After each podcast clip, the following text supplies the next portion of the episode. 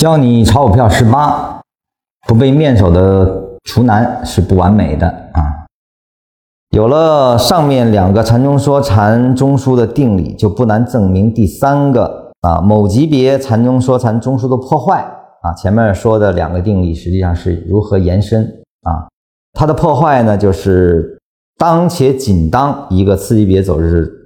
离开了该禅中说禅中枢后。其后的次级别回抽走势不重新回到中枢内啊啊，实际上就是我们常说的三买，就是因为实际上本级别的走势一定是由次级别来构筑啊，这个就是已经有了递归逻辑了。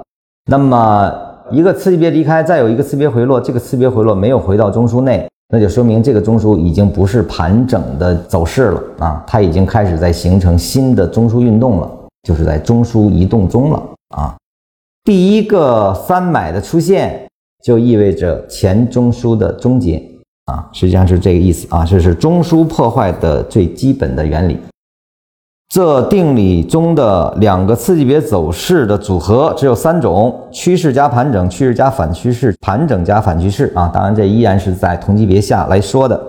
其中的走势分为了上涨与下跌，分别代表。从上方突破与下方跌破两种情况，而站在实用的角度，最有力的破坏就是趋势加盘整。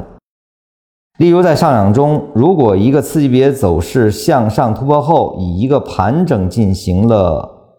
整理回抽，那其后的上涨往往是比较有利的。特别这种突破是在底部区间啊，这个情况太常见了。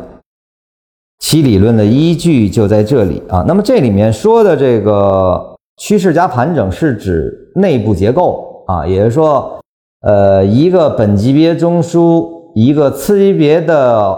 打出去，它是用趋势的方式打出去的，而后呢，一个次级别回落是以盘整的方式完成的，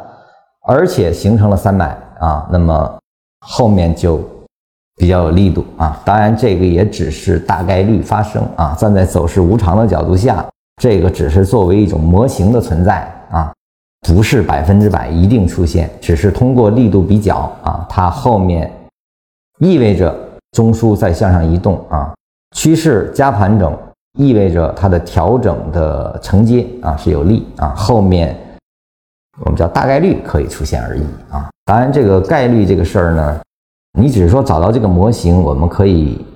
还是用应对的方法去处理啊。就说三买的构成，如果是盘整，你可能更需要重点关注。